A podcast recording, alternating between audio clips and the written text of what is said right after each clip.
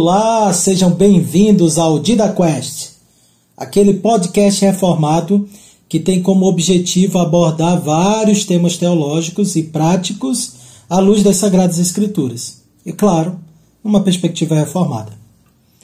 Você sabe como alguém é conduzido ao oficialato? Isto é, como alguém é conduzido a um ofício especial na Igreja de Cristo, seja presbiterato ou diaconato?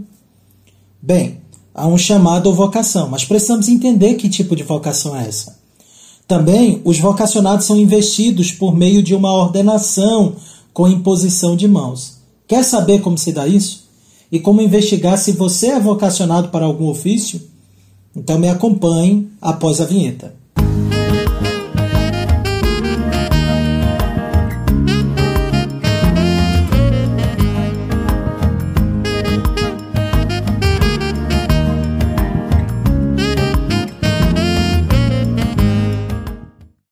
Você sabe como alguém é conduzido ao oficialato? Isto é, como alguém é conduzido a um ofício especial na Igreja de Cristo, seja presbiterato ou diaconato? Como saber que alguém deveria ser um oficial na igreja? Bem, o teólogo reformado Herman Bavinck mais uma vez nos auxilia ao dizer o seguinte: o caminho pelo qual Cristo insere seus servos no ofício passa por três estágios: vocação, exame e ordenação. Como a vocação ou chamado não, não mais vem à pessoa de um modo extraordinário, como acontecia com os profetas e apóstolos, ela só pode ser conhecida por meio de uma correspondência entre o chamado interno e o externo. O chamado interno, que portanto deve ser distinguido do chamado sobrenatural extraordinário, consiste, em primeiro lugar, na concessão dos dons necessários ao ofício, no desejo puro, sincero e permanente que faz com que a pessoa se esforce pelo ofício. Terceiro, na abertura dos caminhos que levam ao ofício. Esse chamado interno e subjetivo deve ser confirmado como genuíno pelo chamado externo da igreja, visto que aqui também erro e fraude não podem ser excluídos. Por essa razão, esse chamado externo não está em desacordo com o chamado interno, mas procede de Cristo tanto quanto o outro. Ele só pode chamar e chama uma pessoa em verdade. Esse chamado externo, porém, é mediado e realizado pela igreja em nome de Jesus. A Escritura não deixa dúvidas sobre isso. Veja, o texto do Bavinck é excelente, pois nos fornece as seguintes informações. Primeiro, é necessário uma vocação, um exame ou uma ordenação. Vamos, de, vamos destrinchar isso parte por parte. O que se quer dizer por vocação? O termo vocação significa também chamado ou chamamento. E não pode ser confundido, obviamente, com o uso moderno, né? análogo à profissão ou inclinação para certa profissão. Muitas pessoas hoje chamam de vocação uma profissão. Bem, não é esse o uso que a escritura faz, tá ok? O, o que estamos fazendo no treinamento para diaconato nada tem a ver com os testes vocacionais. Mas a questão fica, né? O que significa então uma vocação? Bem, vamos lá. No contexto bíblico, o termo chamado ou vocação ocorria geralmente ocorre né, para referir-se ao chamado a um ofício extraordinário. Foi como eu falei lá no início, né? O caso lá dos profetas do Antigo Testamento, sacerdotes, no caso do, do, do rei também, ok? E no Novo Testamento, no caso de apóstolos e profetas. Então, o termo chamado ou vocação geralmente é empregado para esses ofícios extraordinários. E também o termo é utilizado no âmbito soteriológico, isto é, para falar acerca daqueles que são vocacionados ou chamados à salvação. O fato é que não tem o uso do termo vocação, atente bem, atente bem para isso, nós não temos o uso do termo vocação para o exercício de um ofício ordinário. Em outras palavras, não se usa essa expressão para referir-se à condução daquele que que, que entra no presbiterato ou no diaconato. Ok? Contudo, é óbvio que Deus continua a conduzir certos homens no contexto da igreja para os ofícios, né? no, no, no âmbito do governo, docência e misericórdia. Chamamos de vocação, então, a primeira parte do processo ao oficialato. Então, a vocação é essa primeira parte. Como é que a gente sabe que está sendo conduzido para um ofício? Como é que a igreja sabe que alguém deveria abraçar um determinado ofício? Então chamamos de vocação essa primeira parte do processo. Nesse sentido, Deus chama certos homens para exercer algum ofício por meio de alguns dispositivos internos e outros externos, que chamamos de vocação interna e vocação externa. Em outras palavras, essa vocação, agora no contexto é, desses ofícios ordinários, né, do presbiterato e do diaconato, essa vocação não se dá de uma maneira extraordinária, isto é, sobrenatural. Mas há uma vocação que deve ser percebida por meio de certos dispositivos internos e externos, que a gente chama até de vocação interna ou vocação externa, ou testemunho interno e testemunho externo. O que significa isso? Vamos lá. Acalme-se que você vai entender, tá bom? Bevick entende que a vocação interna consiste em três coisas. O que é essa vocação interna? Como é que eu sei que estou sendo chamado internamente? Então ele diz que consiste em três coisas: dons necessários para o ofício, desejo puro, sincero e permanente que faz com que a pessoa se esforce pelo ofício, e por fim na abertura que levam ao ofício. Nesse entendimento, alguém que foi chamado a certo ofício, no caso aqui vamos pegar o nosso exemplo, o diaconato. Alguém que foi chamado ao diaconato precisa avaliar sinceramente se tem dons para o exercício dele. Isso é importante, pois, em primeiro lugar, o cristão não tem que considerar se tem desejo ou vontade para desempenhar um, ofício, mas se tem o dom para aquele ofício. Você percebeu isso? Veja, geralmente a gente nega uma determinada função na igreja porque a gente não quer aquela função. Bem, isso não é o primeiro passo. O primeiro passo é saber, eu tenho um ofício para aquilo, ou tenho um dom para aquilo? Eu tenho capacitação para efetuar isso, para fazer isso? Eu preciso ver, porque se eu tenho essa capacitação, então poderá ser, pode ser, que eu esteja sendo chamado para aquele ofício. Então o que eu devo levar em consideração em primeiro âmbito não é o meu desejo, mas é a capacitação, o dom. Beleza? Estão me entendendo? No caso do diaconato, os dons estão muito relacionados ao caráter e às capacitações necessárias para o exercício do ofício. Em tempo oportuno, nós vamos ter um estudo apenas sobre isso. Mas de antemão, a pessoa precisa indagar-se se tem a sensibilidade de ver as necessidades da igreja e diversas necessidades supridas.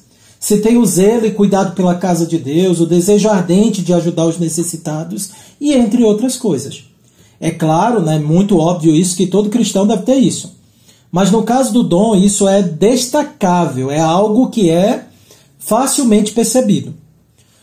O fato, e agora eu faço uso das palavras de Lois Berkoff, né, outro reformado, é, o vocacionado é, ele tem que ter a convicção, né, o, o, que, o que o vocacionado tem, né, o que ele precisa ter, é a convicção que o indivíduo tem de que está, pelo menos em certa medida, intelectual e espiritualmente qualificado para o ofício em vista. Ok? Então é necessário que ele tenha essa convicção de que é, ele está, ou pelo menos em certa medida está, ninguém nunca tem uma convicção plena acerca de si, né, intelectual e espiritualmente qualificado para esse ofício. Tá bom? O outro item destacado por Bavinck é que o vocacionado realmente deve desejar, sem malícia e com sinceridade, o ofício. Tá bom? Logo, o ofício não deve ser escolhido, né? É, ou melhor, logo para o ofício não deve ser escolhido alguém que tenha desprezo pelo ofício. Então aqui é aquele ponto que sim, a minha vontade, o desejo de, de exercer esse ofício, ele é relevante, ele é importante. Mas veja, esse desejo ele tem que estar subordinado ao item anterior. Se eu tenho um dom, se eu tenho que ter o desejo, ok? Mas é necessário ter desejo. Desejo sincero, desejo puro e sincero para o ofício, que é o que Bevan que fala, né? Ok? Então, nesse momento, é, é importante que não seja escolhido alguém que tenha desprezo pelo ofício. Inclusive, Losberkoff acrescenta que isso implica na consciência de estar sendo impelido a alguma tarefa especial no reino de Deus, por amor a Deus e a sua causa. E aqui é um ponto interessante, ok? Alguém vocacionado olha para as necessidades que a carência de oficiais causa. E o seu coração então arde de anseio em servir a Deus e suprir aquela necessidade. Então, alguém vocacionado, ele deve desejar, alguém que tem as capacitações, ele deve desejar exercer o ofício. E o que, é que vai levar ele a desejar exercer o ofício? Ele não tem que olhar para a sua comodidade, a tranquilidade, ou se é incômodo exercer o ofício. Muito pelo contrário, ele tem que se incomodar com o fato de que a igreja precisa de oficiais, ele tem estas capacitações e ele não quer exercê-las. Pelo contrário, quando ele olha e vê que tem essa capacitação, ou que ele acha que tem, ele quer colocar isso à prova. Por quê? Porque ele agora é motivado por amor a Deus. Ele olha para a igreja e vê que há essa carência e ele deseja ver essa carência suprida. Ele ama tanto a Deus e vê que a igreja está sobrecarregada, que os poucos oficiais estão sobrecarregados na igreja e vê a igreja orar por mais oficiais. Então esta pessoa ela tem o seu coração tomado de amor por Deus, tomado de amor pela igreja, e ele então se dispõe para o serviço. E ele deseja dedicar-se com afinco a ele, porque ele ama a igreja. Então ele deseja, ok? Então é o segundo elemento dessa vocação interna, é o desejo sincero. Perfeito? Nós temos até um caso interessante disso nas Escrituras, o profeta Isaías, que, embora sendo chamado de maneira extraordinária por meio de uma revelação, ele demonstrou a vocação interna ouvir a indagação divina. Se lembra lá de Isaías 6? Quando o Senhor pergunta, né?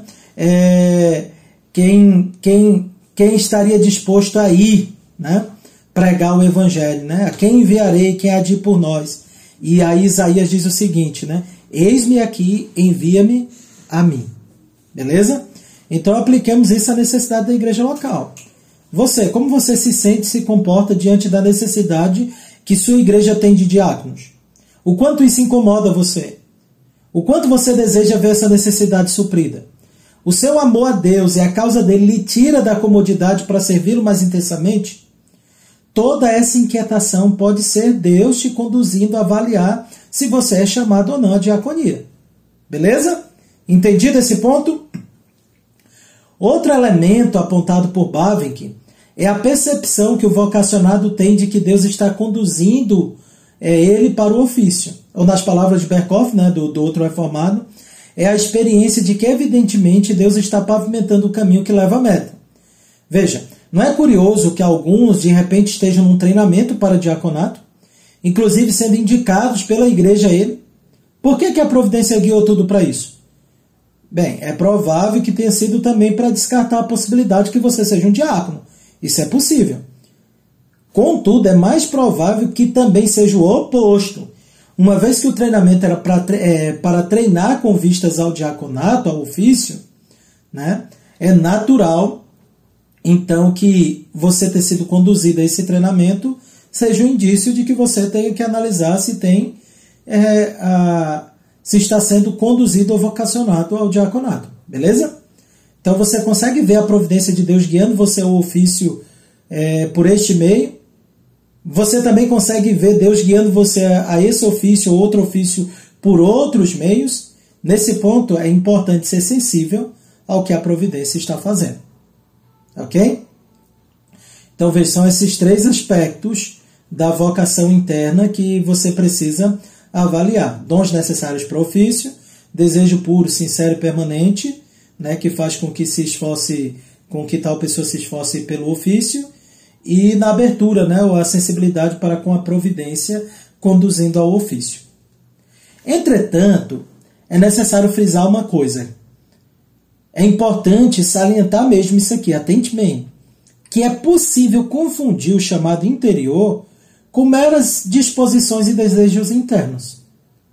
Em outras palavras, é possível que alguém ache que tenha sido chamado para exercer algum ofício e não tenha sido chamado de fato.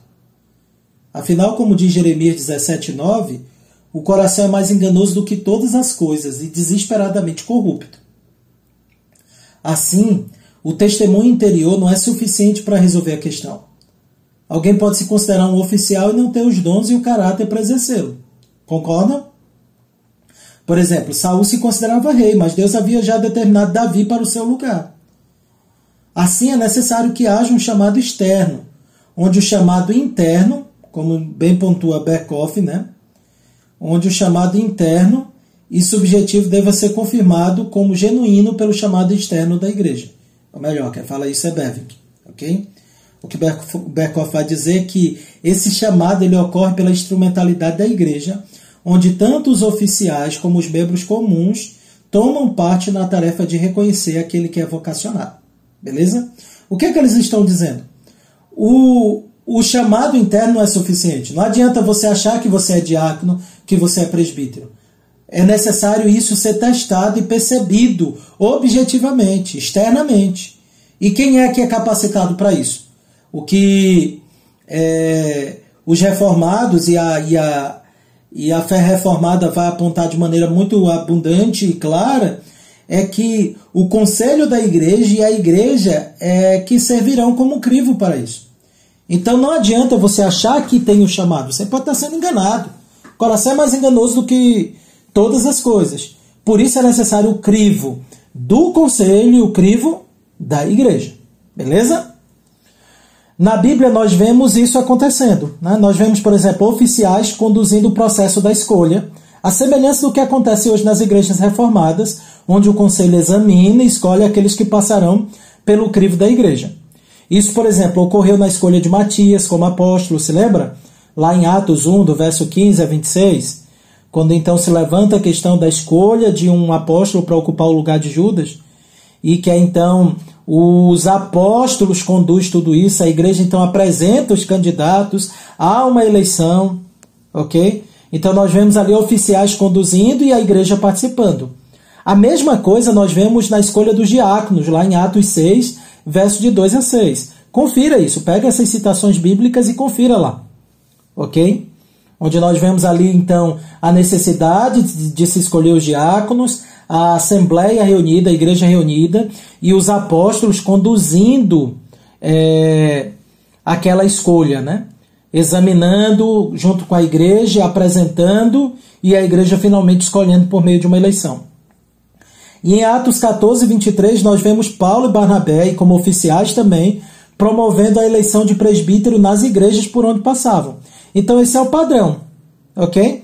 Vemos Paulo ordenando isso a Tito, lá no capítulo 1 de Tito, designar presbíteros em cada igreja. Vemos também em 1 Timóteo 3, Paulo oferecendo uma série de características e virtudes que um presbítero e diácono deveria ter, deixando evidente que a igreja escolhe seus oficiais e precisa avaliá-los nessas áreas, ok?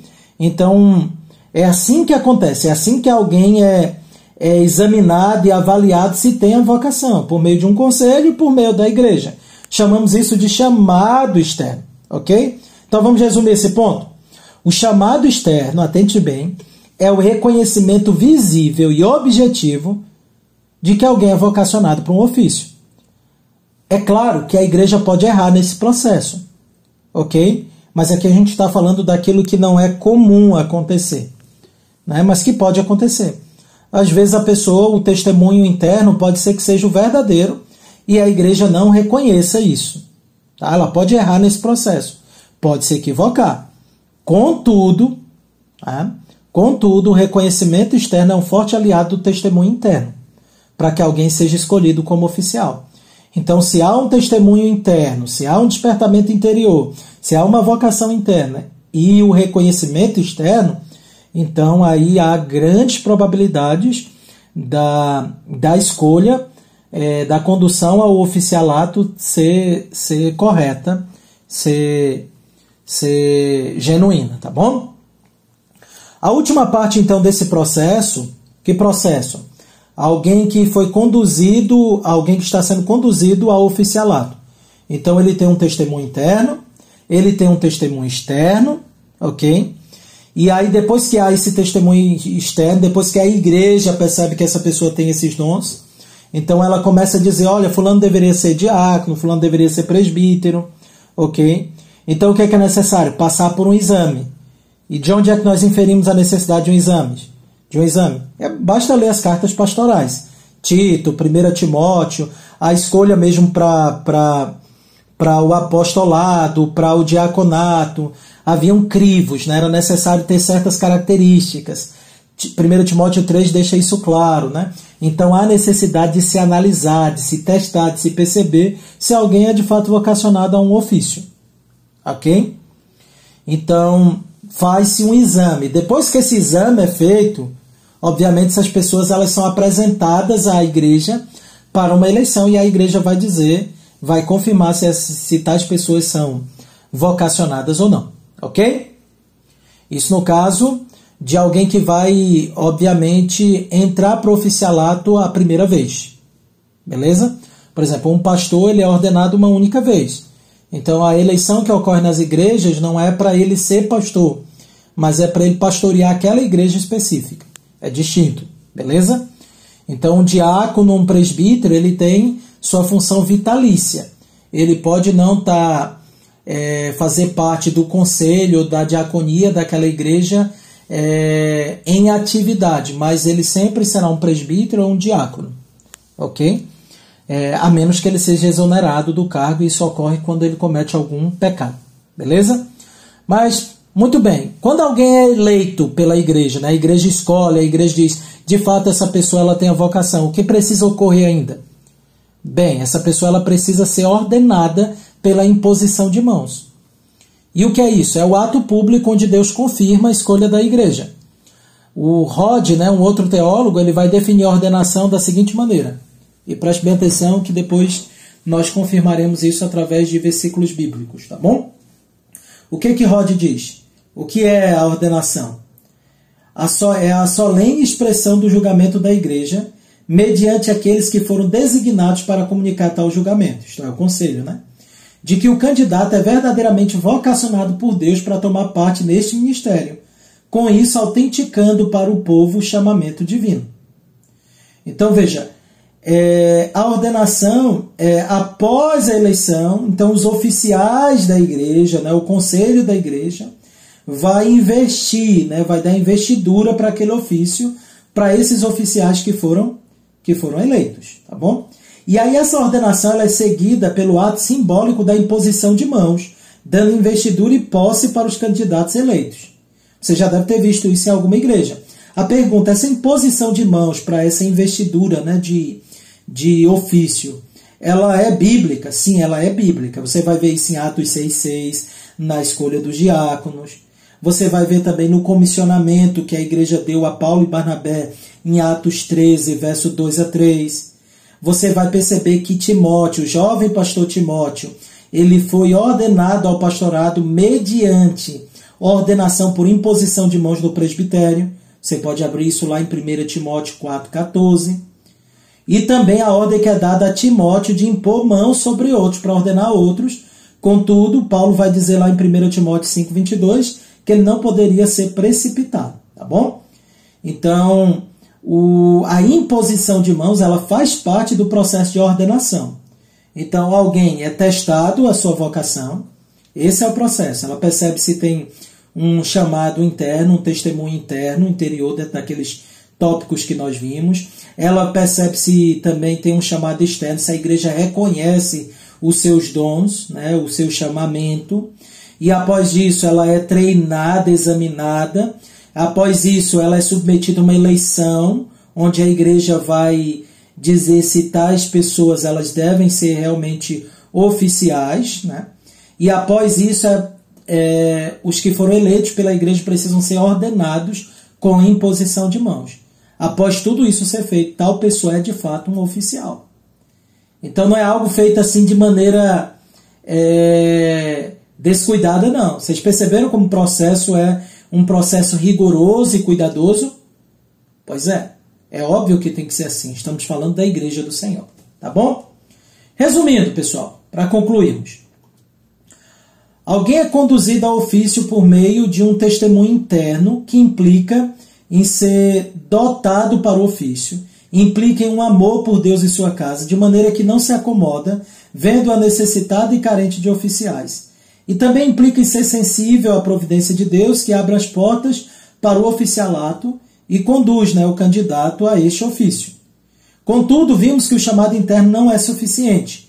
Uma vez que o coração é enganoso, é necessário que haja um testemunho externo, o que chamamos de vocação externa, que é o reconhecimento e o julgamento da igreja de que uma pessoa foi vocacionada ao ofício. Assim, vemos que o conselho deve examinar, com base nos critérios, nos critérios bíblicos, quem foi vocacionado e deve se, se submeter é, a, a eleição para, para o oficialato, beleza? E após essa análise, o conselho deve submeter então o candidato a oficial ao crivo e à escolha da igreja por meio de uma eleição. Após a eleição, os presbíteros procedem com investidura do ofício por meio de uma ordenação com a imposição de mãos, consagrando o oficial e, a, e autorizando-o como tal. Sobre o ordenado, obviamente, está a autoridade de Deus que o comissionou, de maneira que o oficial peca ao ser negligente com a sua responsabilidade, e a igreja também peca por não honrá-lo como oficial, uma vez que é feito todo esse todo esse processo. Mas em suma, em resumo, é isso. Beleza? Qualquer dúvida, mandem lá no grupo da igreja ou no grupo do treinamento, tá bom? Deus abençoe a todos e até a próxima, pessoal.